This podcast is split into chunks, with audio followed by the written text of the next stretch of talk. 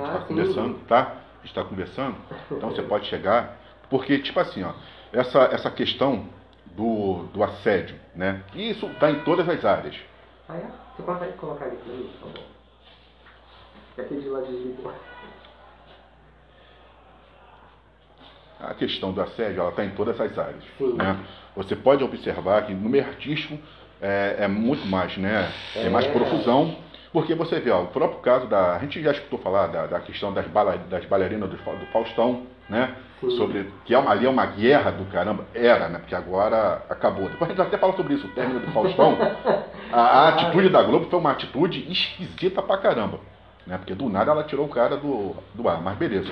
Mas você vê que ali na, entre elas, e tem relatos sobre essa questão do, do, do, do book, né, do book rosa, é, assédio, e também, por exemplo, entre os próprios atores, eu é, fiquei, ouvi uma, uma questão de um ator que ele foi trabalhar na Globo, e a, condi- a, condi- a, condição que deram para ele também foi o seguinte, ele teria um papel numa novela das sete, mas para isso ele teria que se deitar com o diretor, né? Uhum. O que aconteceu? Ele se deitou com o diretor e também não teve o trabalho. Olha só. Aí, aí, aí reclamou, né? Está reclamando até hoje, né? Que a parte dele não foi, é, do, do acordo não foi dada a ele, né? Então, quer dizer, É o que você acontece também, tá? Então. Muitos enganos em cima disso. há muitos enganos. Ah, Promete, tipo, proposta que eu, no caso, já vi de uma ex-amiga, né? A gente não se fala mais, na época ela também estava como modelo. E a proposta que ofereceram a ela foi muito boa até. Ela até chegou a fazer umas fotos fora. Eu nunca viajei para fora. É, mas ela chegou a fazer umas fotos fora do, do Brasil. E quando voltou, ela estava até com uma proposta para TV. E ela fez o que pro, propuseram a ela, né? Propus a ela, que era de se deitar e aconteceu o que tem que acontecer, né? Que você sabe que a, o sexo tá aí, aí. E ela fez a parte dela e a parte que ficaram de dar a ela, cadê? Aham. Até hoje. Até hoje é o que mais tem. E-. E qual, assim, é, agora fala assim, das- da, parte realmente positiva que você acha do- da questão do modelo, porque todo mundo tem esse, oh, né, o sonho. Sim. Tanto é que eu acho que aquele, aquele menino, o ator, porque tinha assim, começa com modelo, aí antes eh, havia uma resistência para o modelo entrar para as novelas, para ser ator. Aí depois com o tempo isso foi caindo. Até pela aquele, aquele, eu tenho que lembrar, tem esse Paulo, acho que é Paulo é, Gulu, Paulo, Paulo Zulu. Paulo Zulu e tem o Vitor Fazano, que aí eu acho que o Vitor Fazano foi quem abriu a, a porta né, para os modelos de fato entrarem, porque até então ele era um modelo, mas assim, nunca achei ele para uma interpretação né, legal para um papel, mas ele de fato é um cara bonito, né, o, o, o, o Vitor Fazano. E aí ele acabou entrando para a novela, mas também, com certeza, né, aí você tem o, o, o, o- as grandes, vamos botar assim, a- a- as benesses, e tem as partes boas e também tem as partes ruins. É verdade. E quais são as partes boas de ser um modelo? A parte boa, porque você aprende a lidar com pessoas que são mais importantes ao meu ponto de ver, porque é, lidar com pessoas é complicado, né? Porque cada um tem um temperamento diferente e você cria maturidade, né? Para dialogar, para poder falar. E o lado positivo disso, além de uma realização de um sonho, é que você consegue olhar para si e ver onde você chegou, né? Tudo que você batalhou e conseguiu conquistar, isso é muito bom. Isso é muito é, gratificante, sabe, o Valdir? Você olhar tipo, pô, eu ralei, cara, pô, eu batalhei. Não é tão fácil ser modelo. Não, não é tão fácil não. Tem que ralar. Não é tão simples não. Você, né, é o que eu falo. O problema do modelo às vezes é, é financeiro, porque muitas ag- agências pedem dinheiro, né? E os books vão sempre acima de, de mil e blau, né? O último que eu fui ver é segunda-feira passada, eu fui chamado para uma agência, né? Eles gostaram do meu perfil, queriam fazer, é, fazer as fotos comigo e tal. Só que aí eu já fui já com a minha cartilha, né? Eu falei, ah, eu já tô macaco velho nesse ramo, já não é de agora que eu sei que a agência quer roubar dinheiro. E aí, ah, não, você é legal e tal, bacana, assim, assado. E chegou na hora, é... qual o valor? Ah, o valor para você pagar esse book tá 5 mil e pouco. Oi? É, a gente vai te dar uma quantidade de fotos, você vai fazer um composite e tal. E o composite, na verdade, é, é uma foto sua pequena, Sim. a qual eles distribuem pra gente e já fica lá é, na, na grade deles para quando é, vem algum cliente e olha aquelas fotos ali dos modelos toda, ah, quero saber desse modelo, fulano de tal. Aí eles pegam aquela foto ali e abre o book no sistema, ele olha e se ele quiser contratar, ele contrata. Né? E quando ele me falou 5 ah, mil e pouco, oi?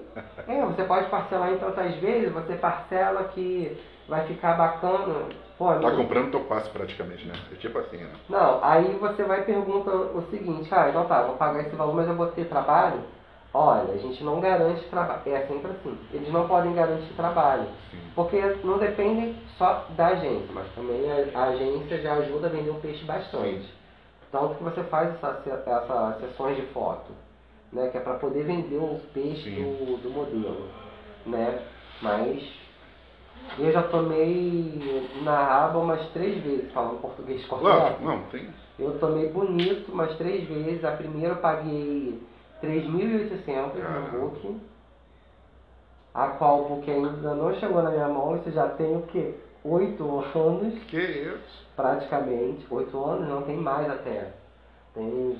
É por aí, entre 9 e 10 anos já que eu tenho. Até agora não tem esse book.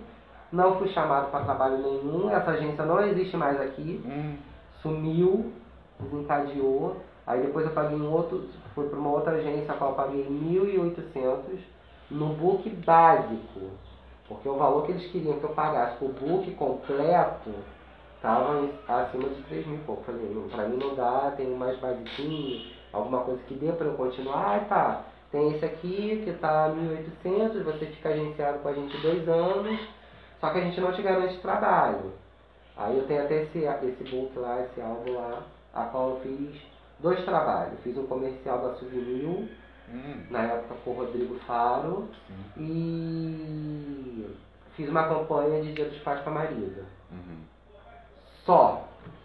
Depois disso, passou dois anos, eu mandava mensagem, gente, ó, tô aí, eu ia lá, ligava, tem trabalho, não tem trabalho, porque é, eu lembro que no dia que eu fui, a menina falou, olha, é, se não aparecer trabalho, você liga, manda mensagem, né, para poder saber e tal. E de repente, como vocês vão entrando novos modelos, sua foto vai ficando lá. Então, você vai sumindo, você vai desaparecendo, aí você tem que mostrar que você está ali. E eu praticamente era toda semana. Toda semana eu mandava mensagem, era, na época estava no início do WhatsApp, era direto mensagem, era eu ia lá, vinha para cá trabalhar, saía do trabalho direto lá na própria agência. Mas assim, é, o lado positivo mesmo é essa questão de gratificação, né? Porque você vê o tanto que você batalhou, conseguiu comprar as suas coisinhas. A minha, o meu sonho até hoje é conseguir comprar a casa para minha mãe, pra gente, né? Porque a gente vive de aluguel e é complicado. Mas tô na batalha mesmo até hoje, até hoje, e não é fácil. É um mercado que está ainda em muita disputa, né? Sim, muita disputa. Hoje, na, no tempo de hoje, é, o trabalho como modelo é, não estão mais é, fixo em corpos. Né? Homem bombado, mulher com a cintura PP, igual a Barbie, hoje em dia não estão mais assim.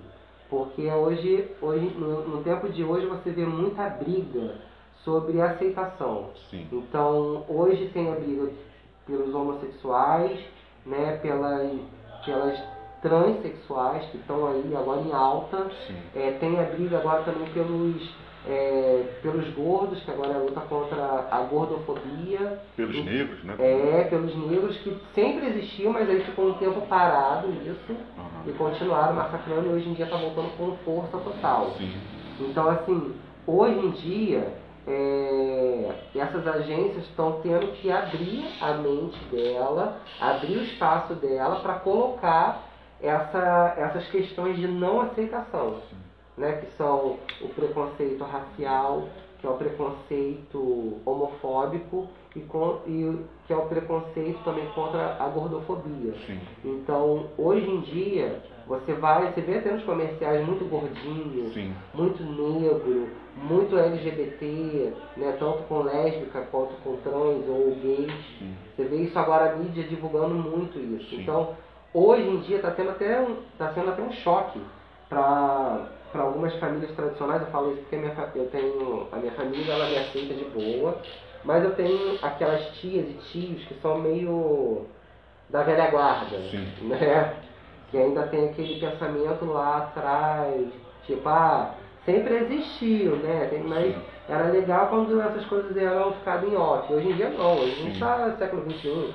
A gente precisa é, expandir, abrir Debater, leque, né? debater, porque as pessoas também precisam abrir a mente. Sim. Porque quem é que não tem dentro da família um negro, um gordo, um, um transexual, um gay, uma lésbica? Quem é que não tem? Todo mundo tem.